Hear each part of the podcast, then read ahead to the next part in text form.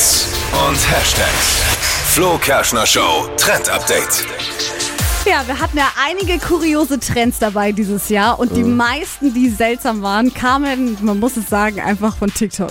Ja. Also echt Wer sie kennt, es ist diese Social Media Plattform. Ja, also diese Social Media Plattform mit den ganz vielen Kurzvideos Ja. ähm, und jeder lässt sich da immer irgendwas einfallen. Und dieses Jahr gab es einmal was gegen die verstopfte Nase und ich habe persönlich das ausprobiert und deswegen ist es auch Platz 1 in diesem Jahr. Äh. Knoblauch in die Nase stopfen gegen Schnupfen. Ah, so eine ganze Zehe? Oder? Ja, genau. Kannst dich noch erinnern? Also ich ja, habe das gemacht.